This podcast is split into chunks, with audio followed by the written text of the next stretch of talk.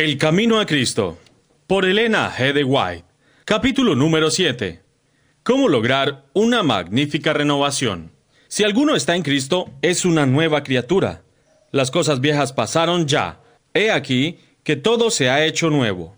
Tal vez algunos no podrán decir el tiempo o el lugar exacto, ni trazar toda la cadena de circunstancias del proceso de la conversión, pero esto no prueba que no se haya convertido. Cristo dijo a Nicodemo, el viento de donde quiere sopla y oye su sonido, mas no sabes de dónde viene ni a dónde va. Así es todo aquel que es nacido del Espíritu. Así como el viento es invisible, y sin embargo se ven y se sienten claramente los efectos, así obra el Espíritu de Dios en el corazón humano. El poder regenerador que ningún ojo humano puede ver engendra una vida nueva en el alma, crea un nuevo ser conforme a la imagen de Dios. Aunque la obra del Espíritu es silenciosa e imperceptible, sus efectos son manifiestos. Cuando el corazón ha sido renovado por el Espíritu de Dios, el hecho se manifiesta en la vida, al paso que no podemos confiar para nada en nosotros ni en nuestras buenas obras. Nuestra vida ha de ser revelada si la gracia de Dios mora en nosotros.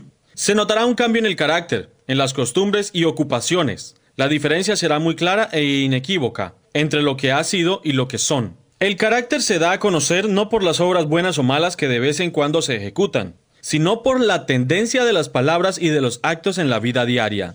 Es cierto que puede haber una corrección del comportamiento externo, sin el poder regenerador de Cristo. El amor, a la influencia y el deseo de la estimación de otros puede producir una vida muy ordenada. El respeto propio puede impulsarnos a evitar la apariencia del mal. Un corazón egoísta puede ejecutar obras generosas. ¿De qué medio nos valdremos entonces para saber a qué clase pertenecemos? ¿Quién posee nuestros corazones? ¿Con quién están nuestros pensamientos? ¿De quién nos gusta hablar? ¿Para quién son nuestros más ardientes afectos y nuestras mejores energías?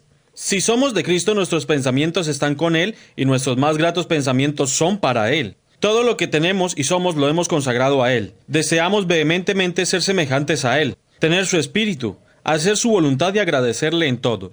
Los que son hechos nuevas criaturas en Cristo Jesús manifiestan los frutos del Espíritu. Amor, gozo, paz, longanimidad, benignidad, bondad, fidelidad, mansedumbre, templanza. Ya no se conforman por más tiempo con las concupiscencias anteriores, sino que por fe del Hijo de Dios siguen sus pisadas. Reflejan su carácter y se purifican a sí mismos, así como Él es puro. Aman obrar las cosas que en un tiempo aborrecían y aborrecen las cosas que en otro tiempo amaban. El que era orgulloso y dominante ahora es manso y humilde de corazón. El que antes era vano y altanero ahora es serio y discreto. El que antes era borracho ahora es sobrio, y el que era libertino, puro. Han dejado las costumbres y modas vanas del mundo. Los cristianos no buscan el adorno exterior, sino que sea adornado el hombre interior por el corazón, con la ropa imperecedera de un espíritu manso y sosegado. No hay evidencia de arrepentimiento verdadero cuando no se produce una reforma en la vida, se restituye la prenda, devuelve lo que hubiere robado, confiesa sus pecados y ama a Dios y a su prójimo. El pecador puede estar seguro de que pasó de muerte a vida. Cuando venimos a Cristo, como seres errados y pecaminosos, y nos hacemos partícipes de su gracia perdonadora, nace en nuestro corazón el amor de Él. Toda carga resulta ligera, porque el yugo de Cristo es suave. Nuestros deberes se hacen deliciosos y los sacrificios un gozo. El sendero que en el pasado nos parecía cubierto de tiniebla, ahora brilla con los rayos del sol de justicia. La belleza del carácter de Cristo se verá en los que le siguen. Era su delicia hacer la voluntad de Dios. El poder predominante en la vida de nuestro Salvador era el amor de Dios y el celo por su gloria. El amor embellecerá y ennoblecerá todas las acciones. El amor es de Dios. No puede producirlo u originarlo el corazón inconverso. Se encuentra solamente en el corazón donde Cristo reina. Nosotros amamos por cuanto Él nos amó primero. En el corazón regenerador de la gracia divina, el amor es el móvil de las acciones. Modifica el carácter, gobierna los impulsos, restringe las pasiones, domina la enemistad y ennoblece los afectos. Este amor alimentado en el alma endulza la vida y derrama una influencia purificadora en todo su alrededor. Hay dos errores contra los cuales los hijos de Dios, particularmente los que apenas han comenzado a confiar en su gracia, deben especialmente guardarse. El primero sobre el que ya se ha insistido es el de fijarse en sus propias obras, confiando en alguna cosa que pueden hacer para poner en armonía con Dios. El que está procurando llegar a ser santo mediante sus propios esfuerzos por guardar la ley, está procurando una imposibilidad. Todo lo que el hombre puede hacer sin Cristo está contaminado de amor propio y pecado. Solamente la gracia de Cristo por medio de la fe puede hacernos santos. El error opuesto, y no menos peligroso, es que la fe en Cristo exime a los hombres de guardar la ley de Dios, puesto que solamente por la fe somos hechos participantes de la gracia de Cristo. Nuestras obras no tienen nada que ver con nuestra redención. Pero nótese aquí que la obediencia no es un mero cumplimiento externo, sino un servicio de amor. La ley de Dios es una expresión de su misma naturaleza. Es la personificación del gran principio de amor y en consecuencia del fundamento de su gobierno en los cielos y en la tierra. Si nuestros corazones son regenerados a la semejanza de Dios, si el amor divino es implantado en el corazón, ¿no se manifestará la ley de Dios en la vida? Cuando es implementado el principio del amor en el corazón, cuando el que lo creó se cumple en él la promesa del nuevo pacto, pondré mis leyes en tu corazón, y también en su mente las escribiré. Y si la ley está escrita en el corazón, ¿no modelará la vida? La obediencia, es decir, el servicio y la lealtad de amor, es la verdadera prueba del discipulado. Siendo así, la Escritura dice, Este es el amor de Dios, que guardemos sus mandamientos. El que dice, yo le conozco y no guarda sus mandamientos es mentiroso, y no hay verdad en él. En vez de que la fe exima al hombre de la obediencia de la ley, es la fe, y sólo ella, la que lo hace participante de la gracia de Cristo y lo capacita para obedecerlo. No ganamos la salvación con nuestra obediencia, porque la salvación es el don gratuito de Dios, que se recibe por la fe, pero la obediencia es el fruto de la fe. ¿Sabéis que Él fue manifestado para quitar los pecados y que en Él no hay pecado? Todo aquel que mora en Él no peca, todo aquel que peca no le ha visto, ni le ha conocido. He aquí la verdadera prueba. Si moramos en Cristo, si el amor de Dios mora en nosotros, nuestros sentimientos, nuestros pensamientos, nuestras acciones tienen que estar en armonía con la voluntad de Dios como se expresa en los preceptos de su santa ley. Hijitos míos, no dejéis que nadie os engañe. El que obra justicia es justo, así como Él es justo. Sabemos lo que es justicia por el modelo de la santa ley de Dios, como se expresa en los diez mandamientos dados en el Sinaí. Esa, así llamada fe en Cristo, que según se declara exime a los hombres de la obligación de la obediencia a Dios. No es fe, sino presunción. Por gracia sois salvos, por medio de la fe. Mas la fe, si no tuviera obras, es de suyo muerta. Jesús dijo de sí mismo antes de venir al mundo, Me complazco en hacer tu voluntad, oh Dios mío, y tu ley está en medio de mi corazón. Y cuando estaba por ascender a los cielos, dijo otra vez, Yo he guardado todos los mandamientos de mi Padre, y permanezco en su amor. La escritura dice, y en esto sabemos que le conocemos a Él, a saber, si guardamos sus mandamientos. El que dice que mora en Él debe también Él mismo andar así como Él anduvo, pues que Cristo también sufrió por vosotros, dejándoos ejemplo para que sigáis en sus pisadas. La condición para alcanzar la vida eterna es ahora exactamente la misma de siempre, tal cual era en el paraíso antes de la caída de nuestros primeros padres, la perfecta obediencia a la ley de Dios, la perfecta justicia.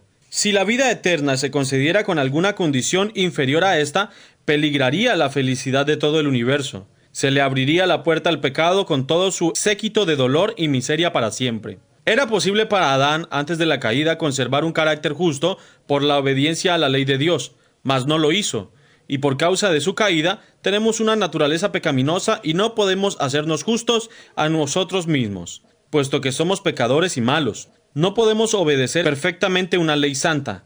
No tenemos por nosotros mismos justicia con que cumplir lo que la ley de Dios demanda. Mas Cristo nos ha preparado una vía de escape. Vivió sobre la tierra en medio de pruebas y tentaciones tales como las que nosotros tenemos que arrastrar. Sin embargo, su vida fue impecable. Murió por nosotros y ahora ofrece quitarnos nuestros pecados y vestirnos de su justicia. Si os entregáis a Él y lo aceptáis como vuestro Salvador por pecaminosa que haya sido vuestra vida, seréis contados entre los justos, por consideración a Él.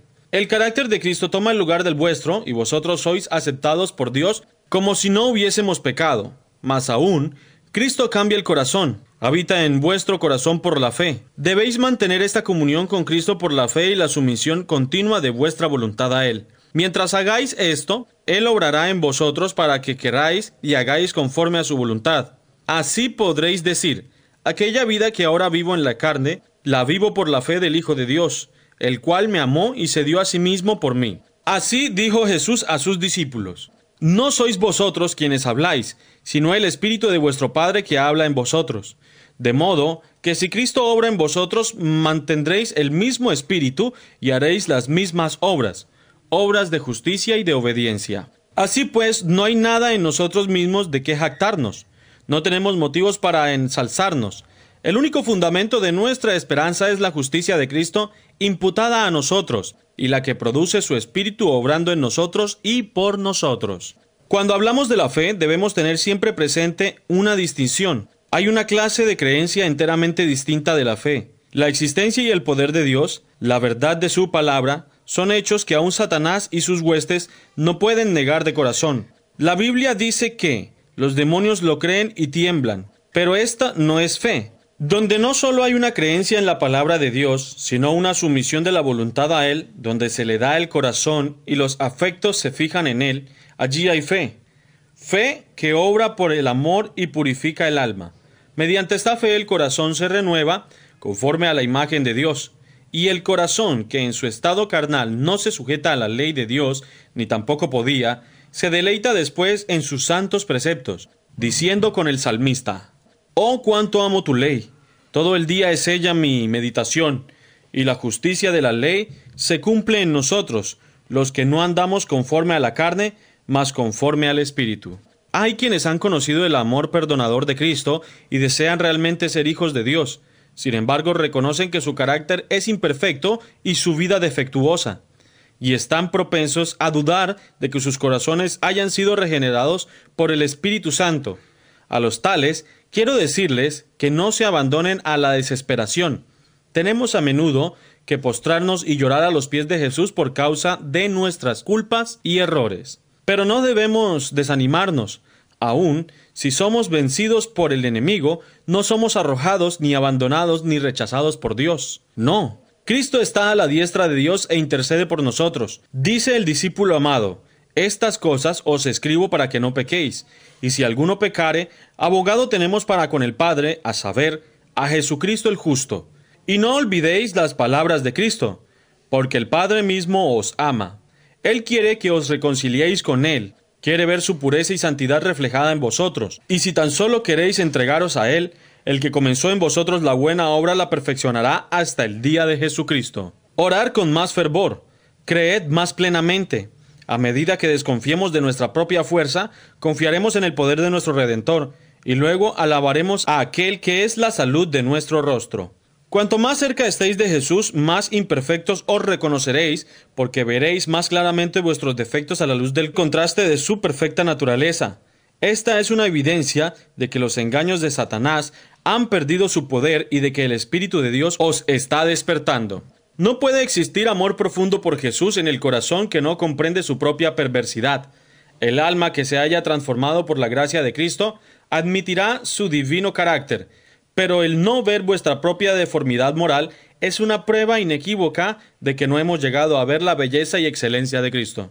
Mientras menos cosas dignas de estima veamos en nosotros, más encontraremos que estimar en la pureza y santidad infinitas de nuestro Salvador. Una idea de nuestra pecaminosidad nos puede guiar a aquel que nos puede perdonar, y cuando comprendamos nuestra impotencia, nos esforzaremos en seguir a Cristo. Él se nos revelará con poder. Cuanto más nos guíe la necesidad a Él y a la palabra de Dios, tanto más elevada visión tendremos de su carácter y más plenamente reflejaremos su imagen. El camino a Cristo. Por Elena G. de White. Capítulo número 7. ¿Cómo lograr una magnífica renovación?